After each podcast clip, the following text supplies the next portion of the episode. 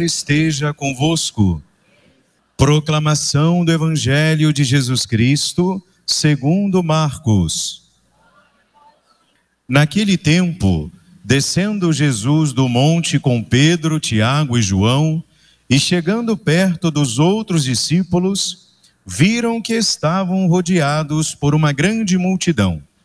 Alguns mestres da lei estavam discutindo com eles.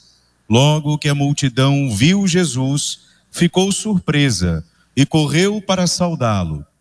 Jesus perguntou aos discípulos: O que discutis com eles? Alguém da multidão respondeu: Mestre, eu trouxe a ti meu filho, que tem um espírito mudo. Cada vez que o espírito o ataca, joga-o no chão e ele começa a espumar, range os dentes e fica completamente rijo. Eu pedi aos teus discípulos para expulsarem o espírito, mas eles não conseguiram. Jesus disse: Ó oh, geração incrédula, até quando estarei convosco? Até quando terei que suportar-vos? Trazei aqui o menino. E levaram-lhe o menino. Quando o espírito viu Jesus, sacudiu violentamente o menino que caiu no chão e começou a rolar e a espumar pela boca. Jesus perguntou ao pai: Desde quando ele está assim? O pai respondeu: Desde criança. E muitas vezes o Espírito já o lançou no fogo e na água para matá-lo. Se podes fazer alguma coisa, tem piedade de nós e ajuda-nos. Jesus disse: Se podes, tudo é possível para quem tem fé.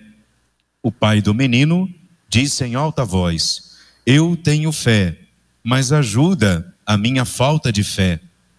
Jesus viu que a multidão acorria para junto dele, então ordenou ao espírito impuro: Espírito mudo e surdo, eu te ordeno que saias do menino e nunca mais entres nele. O espírito sacudiu o menino com violência deu um grito e saiu. O menino ficou como morto, e por isso todos diziam: Ele morreu.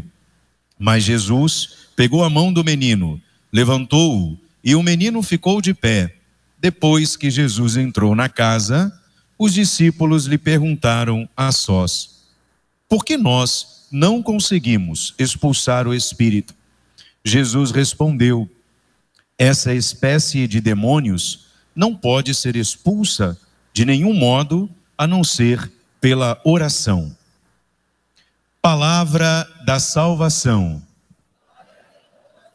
Queridos irmãos e irmãs, primeiramente quero saudar a presença do irmão e amigo Padre Marlon, que sempre quando está aqui em Volta Redonda, na casa da família, nos dá a alegria da sua presença aqui conosco. Muito bem-vindo né, sempre aqui a nossa diocese. Padre Marlo é da diocese de Petrópolis e atualmente está trabalhando como é, missionário na Argentina. Conversávamos um pouco antes da missa, né, numa região bem longe de Buenos Aires, né? Então, que Deus possa sempre continuar sustentando o seu trabalho e a sua missão lá. Leve para eles, obviamente, o abraço né, do povo aqui da nossa diocese, tá bom? Queridos e amados, este, esta espécie de demônio só pode ser expulsa, só pode ser expulso com oração, a não ser pela oração. Um relato cheio de detalhes, que de certa forma até nos deixa ansiosos, né? Imagina uma criança sofrendo né, por essa possessão. E tudo aquilo que se refere à criança nos atinge muito mais, né?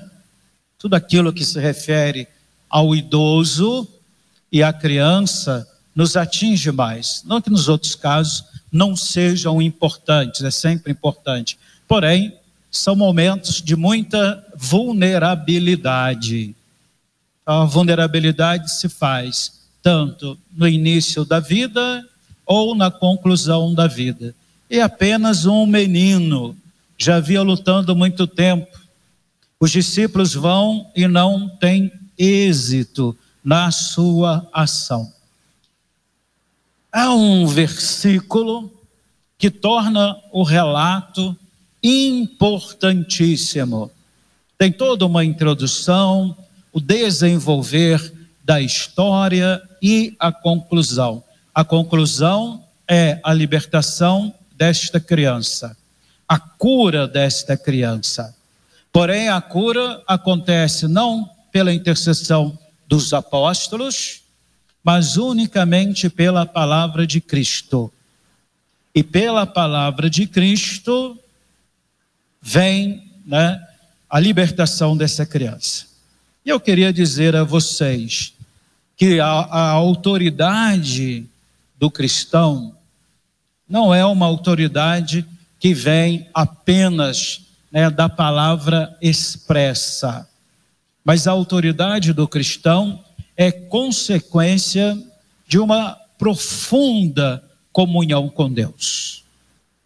Não é apenas o falar, mas se não houver essa intimidade anterior, as palavras nossas não produzem efeito. Os apóstolos sentiram isso. É, mesmo pedindo, mesmo, diríamos, fazendo ali um pequeno né, exorcismo, prece de libertação, eles não tiveram né, sucesso na missão.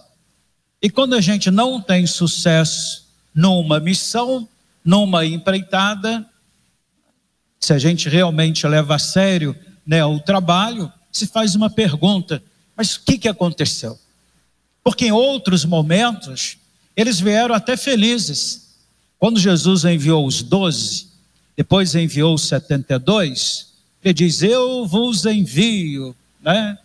E quando ele envia, envia também com o poder, com o poder de curar os enfermos, libertar os cativos, né, da saúde e libertar os prisioneiros do mal. Eles, eles retornam e retornam empolgados. Olha, fizemos tanta coisa, assim, meio que alegres pelo sucesso. Porém, dessa vez não deu muito certo. E Jesus responde: não tem muito mistério, não tem muito segredo. Né? Qual é o, o grande segredo né, da ação de Jesus, do sucesso de Jesus?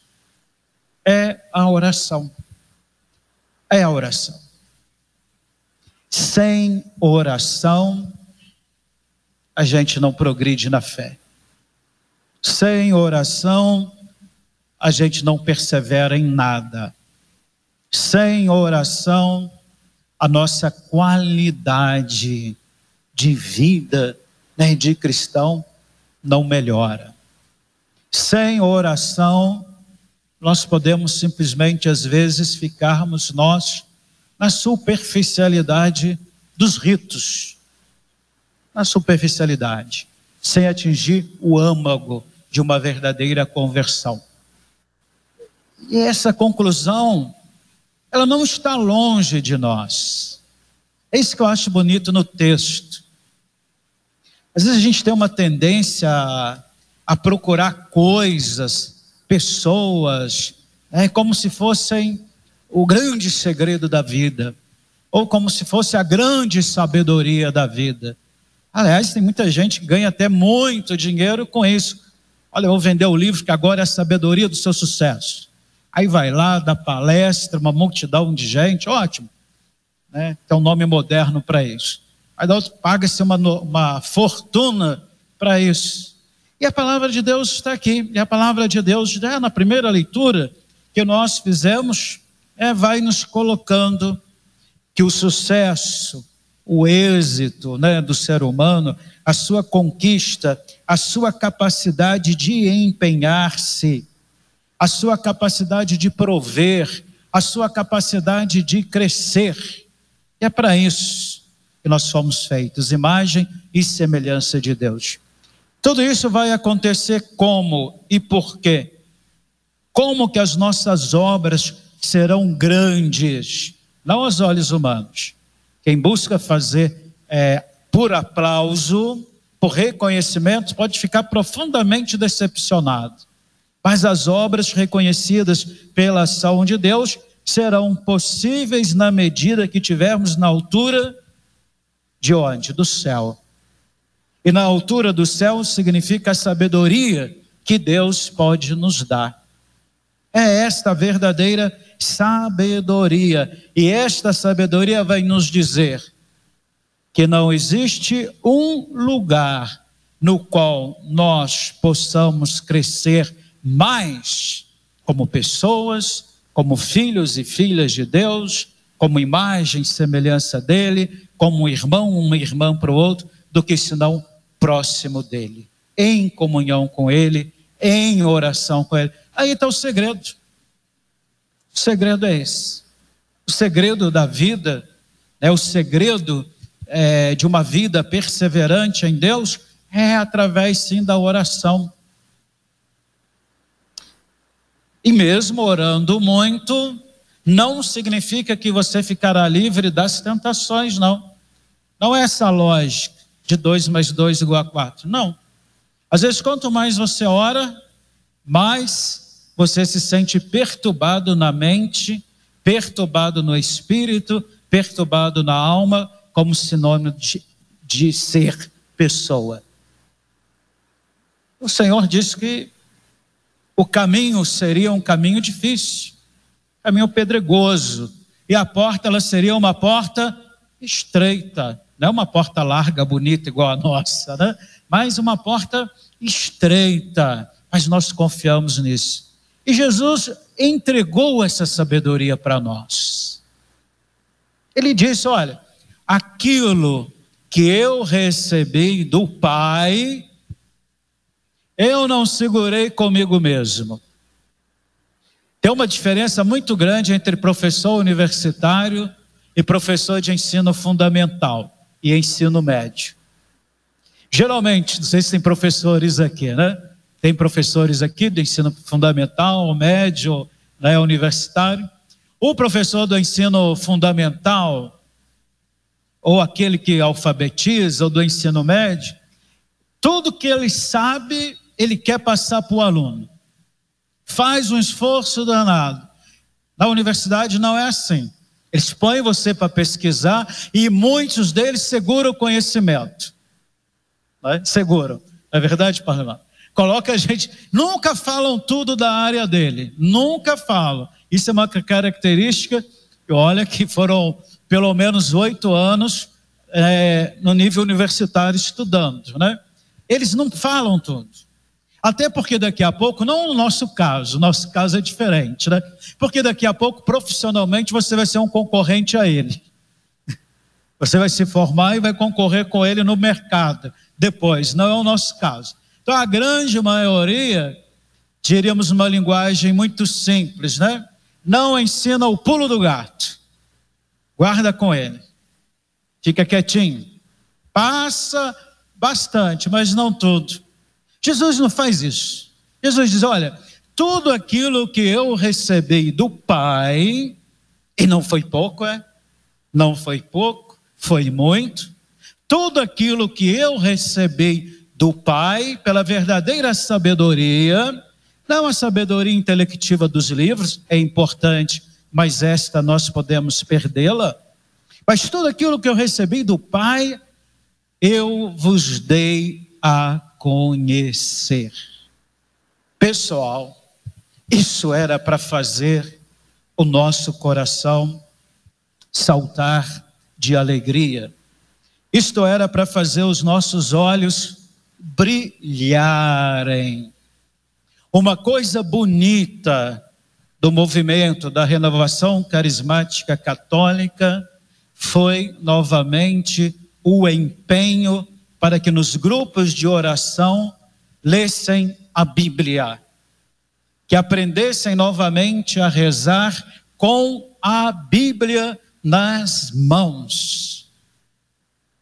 Então, isso nós devemos agradecer muito também aos grupos, aos movimentos, tal, porque deram essa oportunidade como uma ferramenta para que a sabedoria de Deus, através da Sua palavra, estivesse né, nas mãos tanto da pessoa letrada, tanto do homem e da mulher culto, como no, daquele mais simples e mais pequeninos. Então, isso foi bonito que os nossos grupos de oração fizeram, né? Oração através da palavra. Por quê? Porque se eu quero conhecer essa sabedoria que Deus nos dá, porque se eu quero conhecer o caminho de vida que é Jesus, não existe outro meio de chegar até Ele pelo irmão, sim, mas através da Sua palavra, mergulhar verdadeiramente na Sua palavra. Né? Isso foi nos dado. Como nós lemos agora, como nós proclamamos, os discípulos ficaram inquietos, os discípulos ficaram é, intrigados com o sucesso de Jesus. Ele diz: Eu revelo para vocês qual que é a oração. Sem oração não há casa que se sustenta. Sem oração não há família que se sustenta. Sem oração não há vocação que se sustenta. Sem oração. O sucesso foi esse. Como que o Senhor conseguiu expulsar esse demônio? Tudo nós tentamos e não conseguimos. Como isso foi possível? Porque essa espécie precisa muito mais ainda de oração. Daqui a pouco nós vamos começar um tempo na igreja, né, na próxima quarta-feira, e vocês já estão sendo introduzidos nisso tempo intenso de oração. Só que a oração do cristão no, como eu disse lá no início, não é carreira solo. Por isso que o símbolo máximo nosso tem uma haste horizontal e vertical. A oração nossa do cristão é sempre essa. É na haste vertical, eu com Deus, que necessariamente na haste horizontal eu vou encontrar com meu irmão vendo a sua necessidade, acolhendo, sendo um sinal de presença, um sinal de vida, um testemunho bonito de fé. Temos que fazer essa diferença. O mundo precisa disso, a sociedade precisa disso, as nossas comunidades, a igreja, como precisamos disso? Ser esse sinal de fé, ser esse testemunho também mesmo quando os ventos são contrários, mesmo quando tudo parece derrubar, manter a casa forte, porque as colunas são resistentes e a base ela é sólida. Vocês fizeram essa escolha de estarmos aqui esses dias, porque estão investindo cada vez mais para que esta construção permaneça erguida, permaneça de pé como uma base sólida. Não descuidem da fé. Fé precisa de ser cuidada. Fé precisa de ser alimentada. Jesus fala disso o tempo todo. A fé precisa de ser tratada com respeito e a nossa fé precisa sempre de atenção, de investir. Então, esses dias aqui de, de oração, é um grande investimento por uma sabedoria. Começamos falando disso, de uma sabedoria que é o um investimento na sua fé. Por isso que você está aqui. Alguns falaram, chegaram no início da tarde, né? Todo. Você está aqui para isso, que você está investindo no seu conhecimento de Deus. E esse investimento ninguém pode tirar, ninguém pode te arrancar. Amém.